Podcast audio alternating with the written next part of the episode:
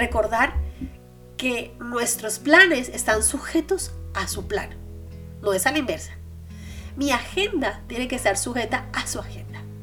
Así que, primero, primer punto, vamos a empezar con esta disciplina. La primera, por un día no me voy a quejar, por un día no voy a reclamar, por el contrario, voy a agradecer, voy a bendecir la vida de las personas que están a mi alrededor, voy a agradecer de lo que tengo, tanto en lo material como en lo físico, como en lo personal.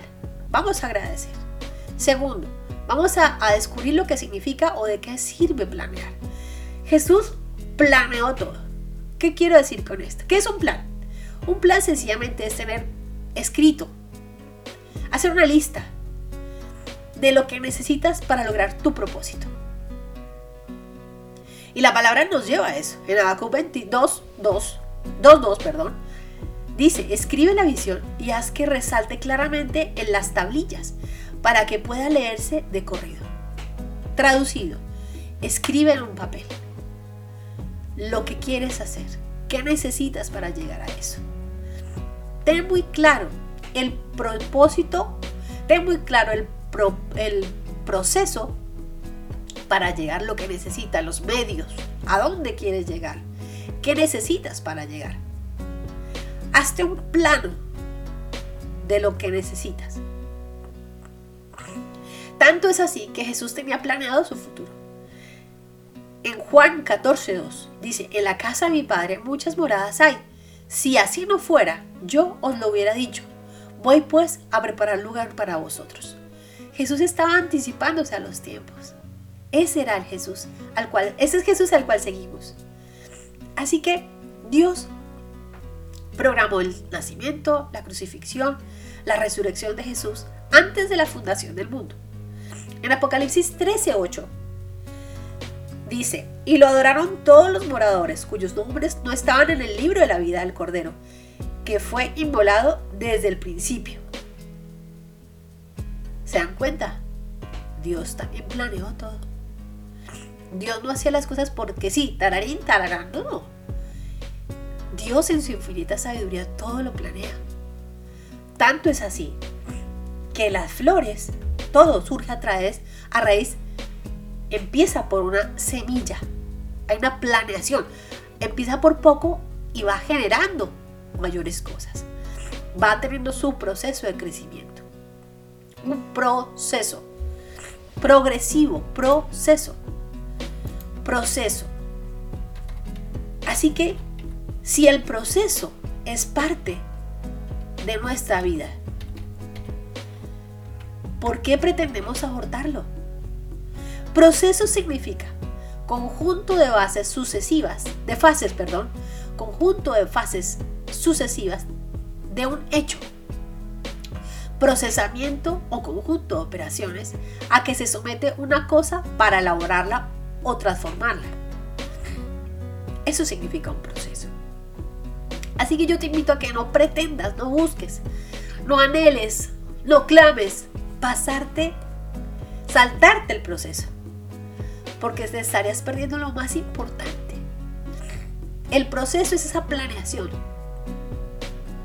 Es parte de la planeación. Y ese proceso te va a ayudar a forjar, a que Dios forje en ti lo necesario para que puedas administrar, para que puedas contener, para que puedas determinar, actuar con base en lo que Él te va a dar o en lo que Él ha puesto en tus manos para administrar. Si tú no vives este proceso, no vas a tener la capacidad para sacar adelante los planes maravillosos que Dios ya ha preparado para ti. Y en ese momento tú no podrás decir, es que Dios me falló porque no es así. Dios cumple. Lo que pasa es que tú quisiste saltarte el proceso o te lo saltaste.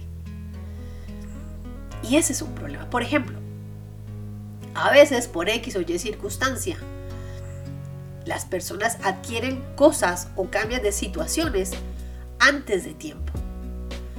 Y obvio, hay muchas que pasan, pasan el proceso bien, aunque se hubiesen saltado la preparación.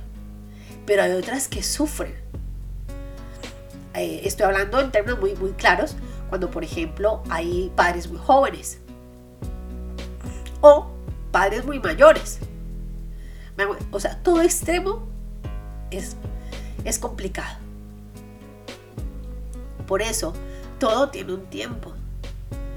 Lo importante es estar preparados para asumir ese proceso. Si por X o Y tu tiempo fue diferente al normal, no pasa nada. Solo tienes que estar seguro y fuerte, afianzado en el Señor, porque Él te va a fortalecer.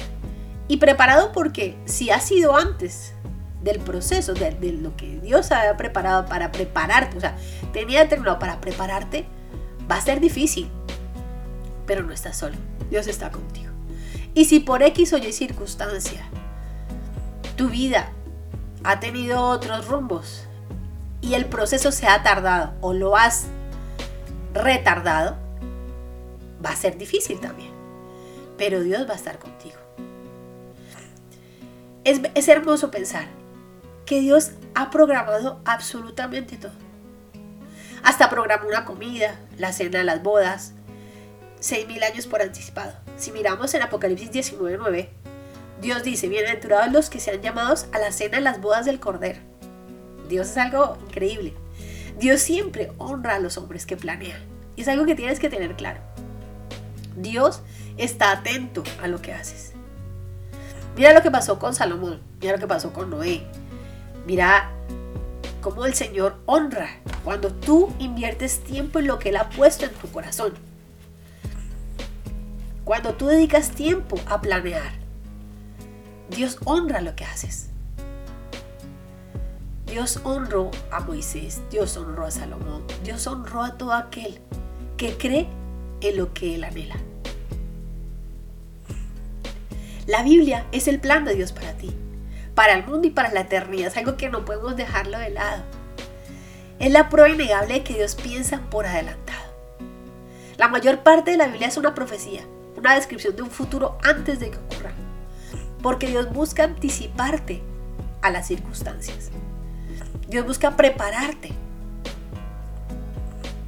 Si miramos en Lucas 14, 28, Jesús enseñó, porque ¿quién de vosotros queriendo edificar una torre no se sienta primero a calcular los gastos, a ver si tiene lo que necesita para acabarla? No sea que después de que haya puesto el cimiento y no pueda acabarla, todos los que la vean comiencen a hacer burla de él diciendo, ¡Ja!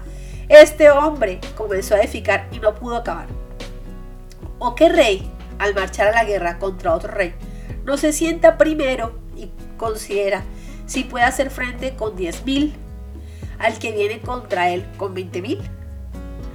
Así que yo te invito a que hagas una lista de las cosas para hacer todos los días de tu vida. Planea, organízate. No importa si tú eres ama de casa, no importa si eres un estudiante, no importa. Hasta los nenes se les puede enseñar. Está bueno enseñar a ser organizados. Haz una lista. Yo soy sincera, generalmente trato de hacer listas. A veces eh, no agarro el papelito, pero mentalmente también me hago, pero no está bien. Es importante dejarlo por escrito para, tener, para obligarnos a hacer la lista. En casa, por ejemplo. Empiezo haciendo, por ejemplo, organizando el baño, organizando la cocina. Eh, dejo listo para, para preparar esto, el almuerzo. O qué sé yo. Lo que tú tengas pendiente por hacer, pero hazlo. Organízate. Si no, no te voy a decir que te salga la primera. Puede ser que no. A mí muchas veces, y además, muchas veces no me funciona.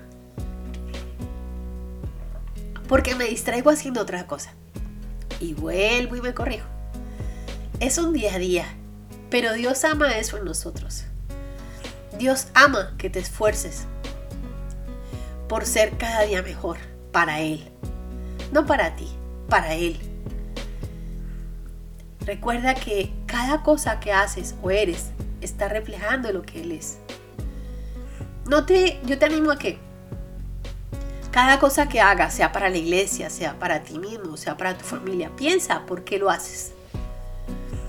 Yo te animo a que recuerdes, si eres un, si eres un creyente, si crees en Jesús y has recibido su salvación, recuerdes el precio que Él pagó por ti. Así que honra ese precio. Honra el sacrificio que Él hizo por ti. Que tu vida valga la pena. ¿Me entiendes? Vamos, que, que tenga, o sea, que, que el precio que se pagó por tu vida tenga un verdadero sentido. Honra, honra ese sacrificio con tus actos, con tus palabras, con tus pensamientos, con lo que eres, con lo que haces. Sé íntegro. Eso te lo voy a reiterar siempre. Pelea por la integridad. Sé íntegro. Que tus pensamientos estén concuerden con tus actos, con tus sentimientos, con lo que eres. No seas doble cara, no seas doble faz. O triple faz o cuatro faz, como se diga. No. Sé de una sola cara. Porque eso va a hablar bien de aquel en quien tú has creído. Si tú pretendes hablarle a tu familia, a tus amigos, a tus familiares o a aquel que te encuentras acerca de Dios, y esa persona hoy te ve con una actitud, wow, es súper espiritual. Pero mañana te encuentra en otra circunstancia donde dices, wow, ¿dónde le quedó espiritual? Va a ser complicado que crean en ese Dios del cual les hablaste. Así que planea, organízate. El organizarnos nos va a ayudar a no perdernos en el camino, en el enfoque. Enfocarnos. ¿Se acuerdan que hablábamos hace la semana pasada de enfocarnos en Jesús? Bueno, esto tiene que ver con todo así. Enfocarnos en lo que Dios ha puesto en tu vida. Que no se sea, que al ajustar nuestra agenda a la agenda de Dios, va a ser mucho más fácil todo. Porque estás caminando en pro de su propósito, de lo que Él ha planeado para ti, que son cosas buenas, como Él bien lo dice. Entonces, elabora tu lista. Escribe qué cosas quieres lograr por este día, aunque sea una. Por ejemplo, quiero lograr eh, arreglar el armario. O eh, organizar la biblioteca organizar el cuarto de la, de la, de la colada, de la, lavandería, donde está la lavadora. Organizar la cocina o organizar la heladera, qué sé yo. Lo que tengas pendiente que tú sepas que cada vez vas, ay, tengo que organizar aquello. O en el trabajo, lo mismo. O donde quiera que vayas. Esa habitación a la cual le tienes pánico entrar porque sabes que está de cabeza. Que sea tu desafío. Organízala. Concentra tu total atención en esta tarea. Asigna un tiempo específico. En la mañana, en la tarde, no importa, 10 minutos, 15, lo que sea. Pero empieza por algo organizar. Si digamos tú no puedes organizarte 24 horas porque no, no, es imposible. Ponte a pensar un segundo. ¿Cómo lograrás que tus deseos se hagan realidad o tus proyectos más allá de los deseos?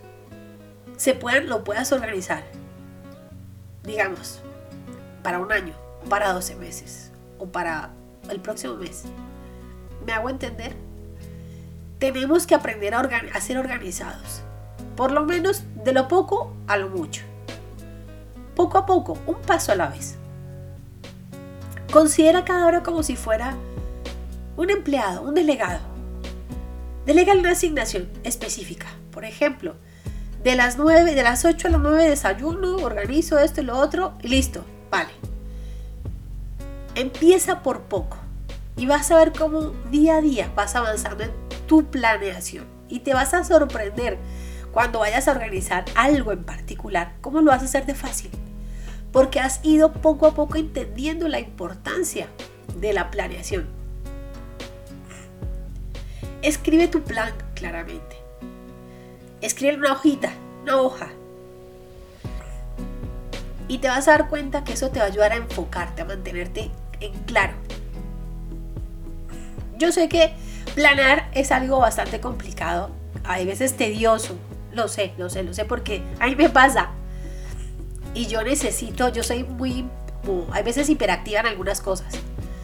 Necesito modificar para no aburrirme.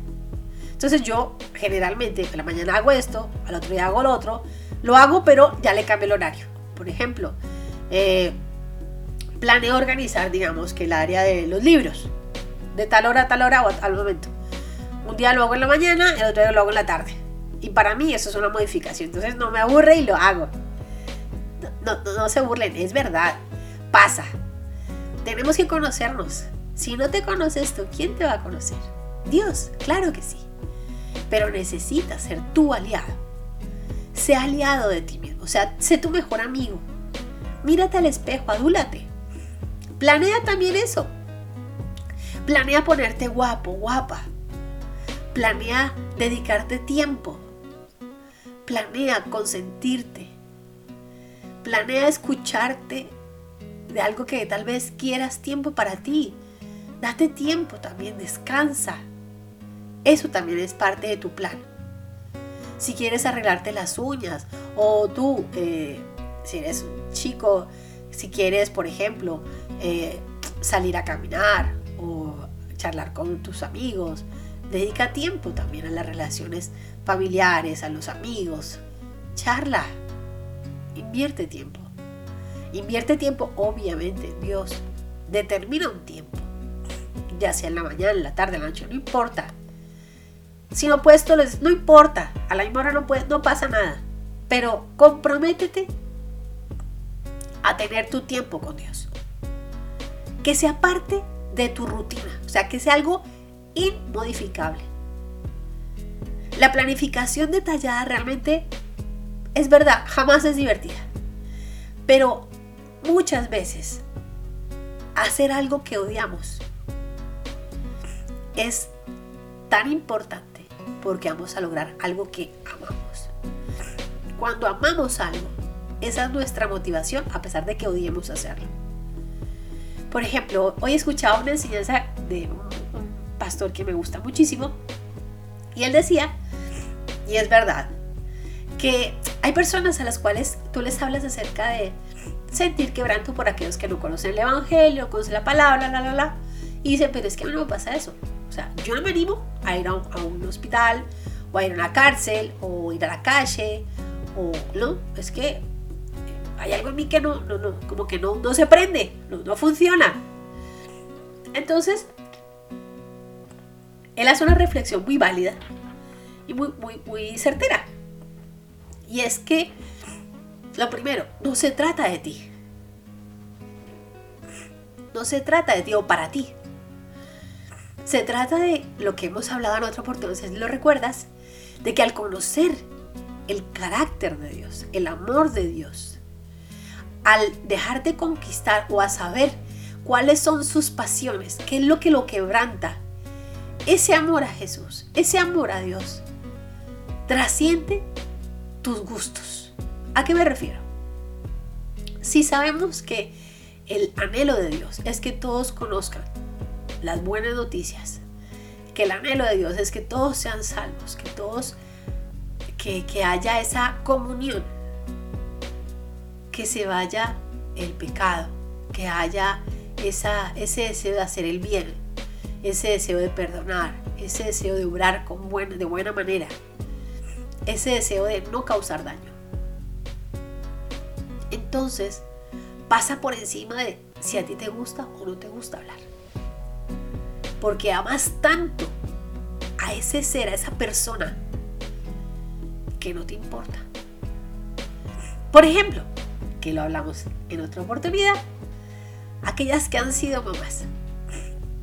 Pónganse la mano en el corazón y dígame qué les pareció uy, súper espectacular dar a luz. Yo creo que ninguna me va a decir que sí. Ninguna va a decir que el dolor, uff, lo máximo. Uy, lo volvería a vivir, sí, diez mil veces. Yo creo que no, no hay ninguna. Pero eso pasa a segundo plano.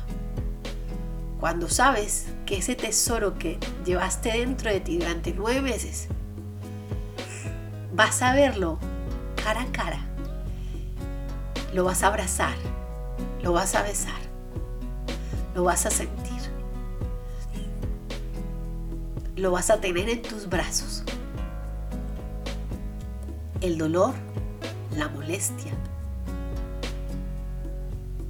pasan a segundo plazo, a segundo plano, casi a, casi que, es como si no existiera aunque es imposible no sentir aunque no he sido madre, pero he tenido personas muy cercanas a mí, las consecuencias o las lo que te, lo que te queda después del, del parto. Pero ese amor tan sobrenatural que te imprime el ver esa, esa personita tan hermosa y tan perfecta en tus manos te hace olvidar todo lo que habías pasado. Vamos, es lo mismo.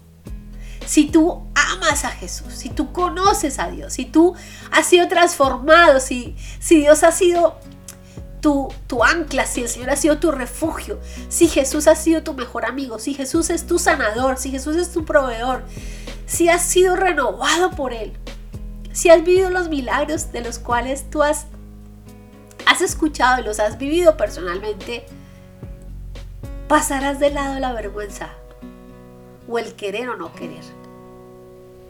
Porque sabes que Él siempre quiere. Así que empecemos a planear. ¿Por qué la gente evita la planificación? Algunos la evitan porque es invertir tiempo. Otros están todo el tiempo ocupados. Y es tal, tal su ocupación que no se han dado cuenta que lo que están haciendo es divagar en medio de, miles de ideas y no llegar a ninguna conclusión que están como limpiando el agua que se riega y que se riega y riega en lugar de cerrar el grifo. La única verdad es que tu futuro está en tu hoy. ¿Me entiendes? Tu futuro está en tu hoy. Lo que hablábamos. Estás en el ayer, en el presente o en el futuro. Tu futuro depende siempre de tu hoy. ¿Por qué? Porque al planear le estoy dando forma de alguna manera. Estoy alimentando, estoy cuidando, estoy cultivando el futuro que puedo visualizar, teniendo la convicción de que está en las manos de Dios. Teniendo la convicción que mi corazón, que mi mente, mi ser, cada vez se enfoca más a lo que Dios tiene en su corazón, al corazón de Dios, a las pasiones de Dios. Es tan, tan sencillo como, por ejemplo, las hormigas. Las hormigas piensan por anticipado. Proverbios 6, 6, 8 dice, Ve a la hormiga, oh perezoso, mira sus caminos y sé sabio, la cual no ha tenido capitán, ni gobernador, ni señor, Prepara en el verano la comida y recoge en el tiempo de la siega su mantenimiento. Imagínate. Esto es una de la canción, ¿se acuerdan la canción de Juan Luis Guerra? Y también de, de otro grupo que me gusta muchísimo, que habla acerca de las hormigas. Es genial esa canción. Jesús tuvo un plan, Jesús tiene un plan. Jesús dedicó tiempo para planear. Ese es uno de los secretos de Jesús. Jesús planeaba y Jesús planea contigo. Así que yo hoy te invito a que planees. Tenla, pero con la convicción. Y esto tengo muy claro. El planear no significa que tu proyecto sí o sí se cumpla en tu tiempo. No, planear significa prepárate. Prepárate. Ponte en las manos de Dios.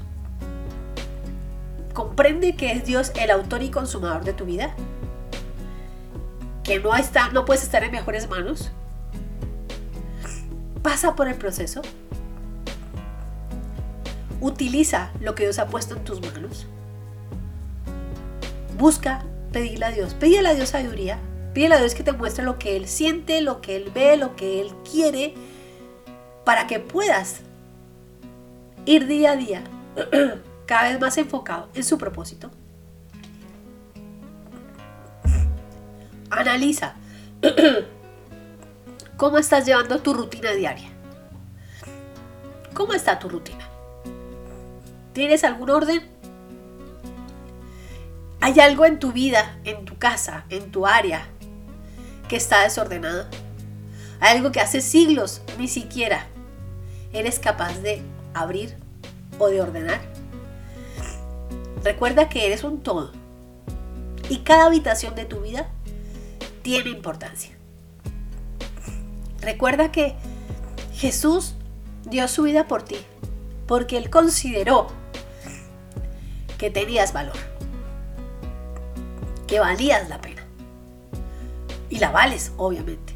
Pero ahora es tu tiempo de honrar ese sacrificio, honrar esa entrega. ¿Y de qué manera lo hago?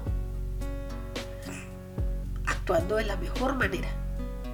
Actuando de la manera que Dios busca que actúes. Amándolo con todo tu corazón, con toda tu mente, con todo tu ser. Entendiendo que cuando sueltas algo que está en tus manos, Dios va a soltar todo lo que está dentro de Él para ti. Entrégate a Él. Entrégate a Él. Entrega tus dudas, tus angustias, tus temores. Confía.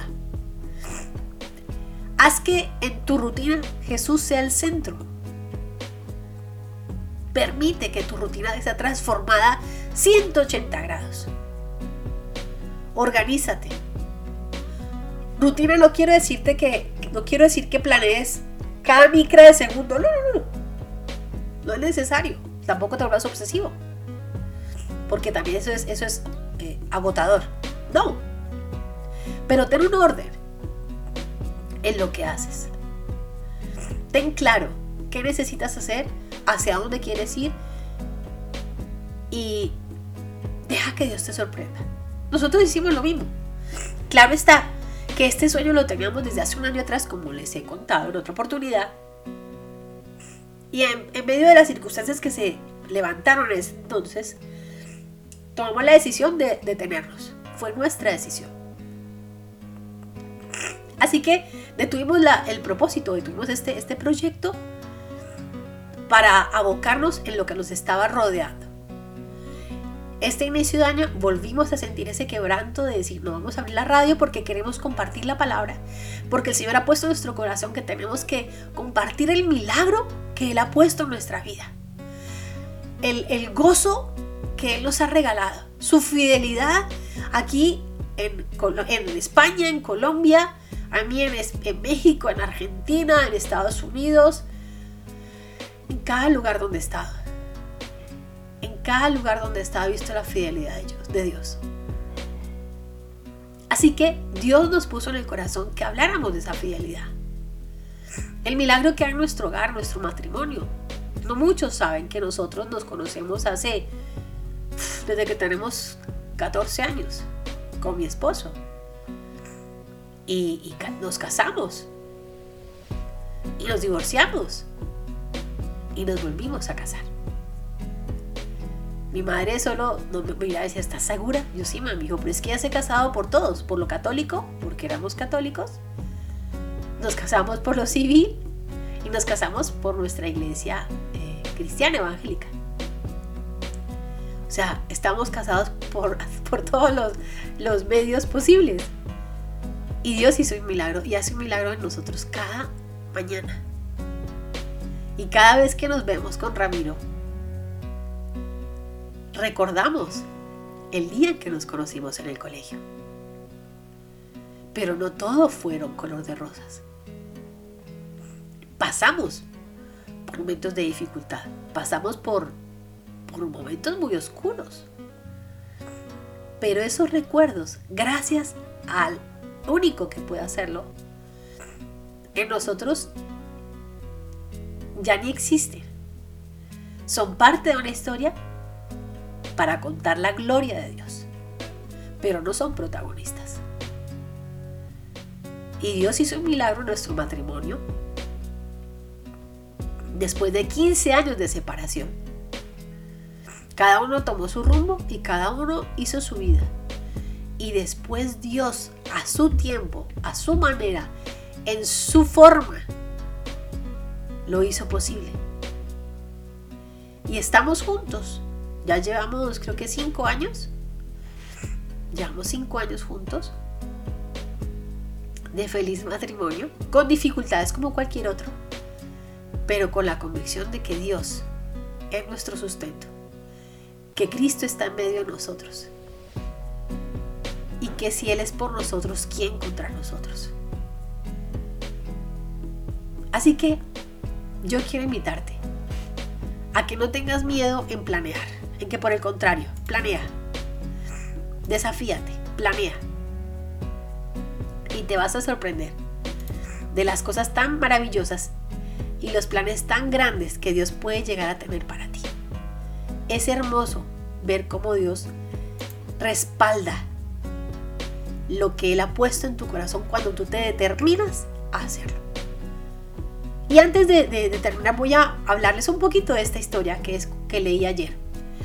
Este habla de acerca de un chico de Argentina, bueno, un chico, un señor hoy en día, que nació en Buenos Aires, en una zona bastante complicada. Yo tuve la oportunidad de visitar este lugar. es un lugar donde, digamos, eh, que puede decirse como una ocupación muy complicado, es una zona bastante complicada, eh, donde tenía muchas privaciones, eh, pasó por muchas, muchas, muchas dificultades familiares, no tenían que comer, eran bastante, tres hermanos creo yo. Eh, este personaje, este señor, se llama Esteban, pero hay algo que en él se mantuvo según su relato, es que Esteban nunca le pareció una tarea difícil conquistar el mundo. Siempre creyó que con esfuerzo todo era posible. Yo te voy a contar esta historia brevemente, voy a avanzar lo que más pueda, para mostrarte que alguien que no conoce a Dios, ¿a dónde es capaz de llegar? Esteban durante toda su niñez pasó por muchas dificultades. Eh, no tenían agua, les tocaba bañarse con baldes de agua así por todo lado donde encontraban agua que le regalaran. A veces no tenían luz y le tocaba bajo la luna leer libros, porque él era un amante de los libros. Leía libros sin entenderlos, según lo que él dice. Leía libros de, en francés, aunque no entendía nada, pero él, él estaba leyendo. Y muestra en su casa. Yo tuve oportunidad de conocer casas así, hechas en, chapas, se le dice en Argentina, que es como en, metal, no sé cómo se llame. Dice, él a pesar de tener todo en su realidad vedado, lo único que no estaba vedado para él, o, frustrado o prohibido, eran sus sueños, sus anhelos, sus proyectos.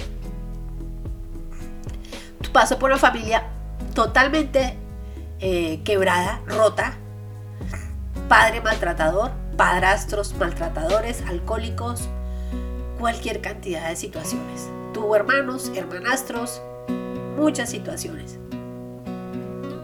En el transcurso de su vida hubo personas que les tendieron la mano. Hubo personas que también los violentaron, les golpearon. A pesar de ello, él siguió, siguió adelante, estudiando, trabajando desde los seis años, haciendo pequeñas cosas, limpiando, eh, habla de refrigeradores, ayudando en una pequeña tienda del lugar donde él estaba viviendo.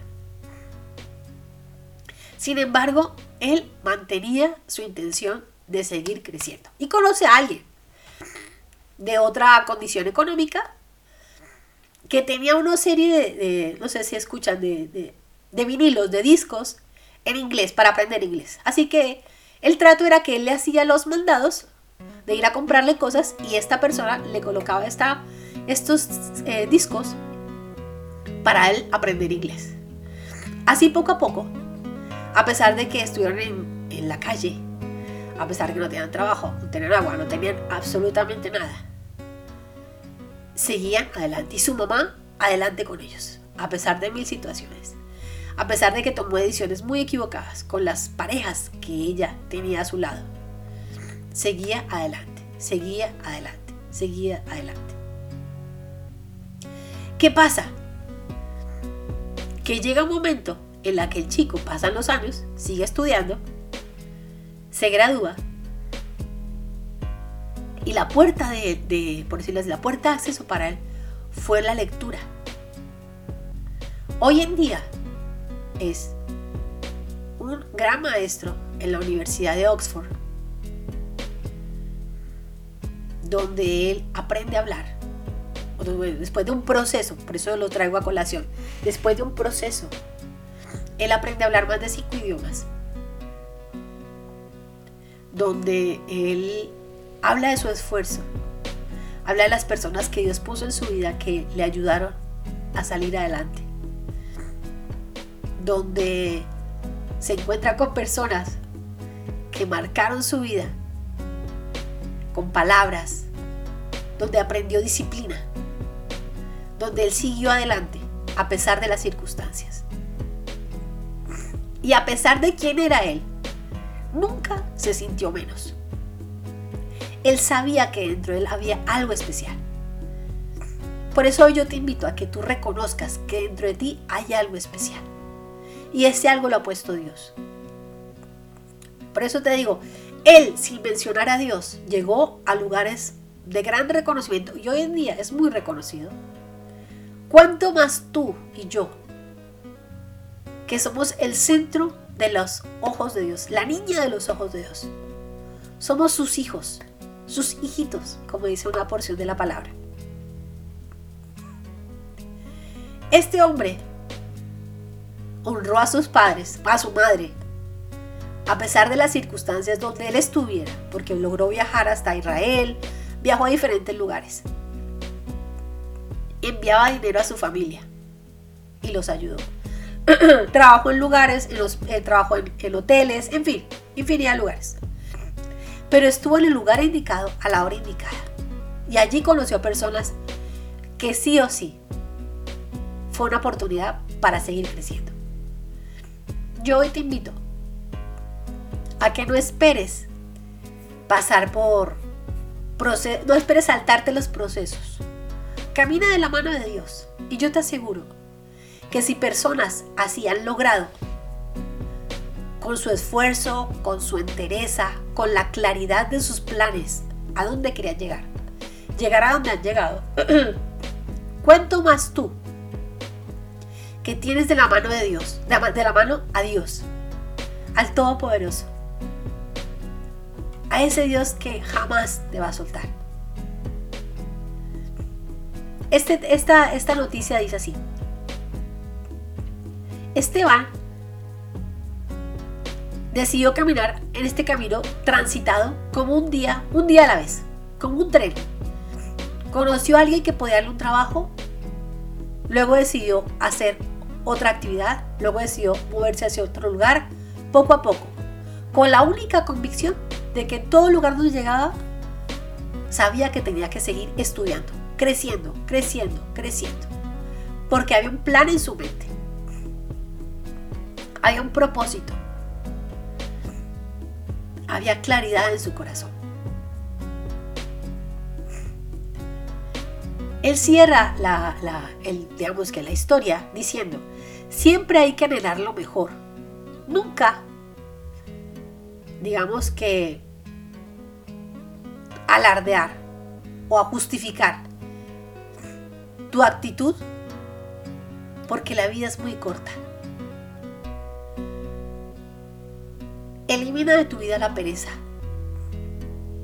el postergar la vida es muy corta. Piensa en la forma de prepararte, estudia, lee, busca en la palabra, ten tu tiempo de intimidad. Si tienes una carrera, profesionalízate. Sé el mejor profesional, sé el mejor donde estás. Si eres eh, fontanero, sé el mejor fontanero. Si eres electricista, sé el mejor electricista. Si eres una ama de casa, sé la mejor ama de casa. Si eres una mamá, sé la mejor mamá.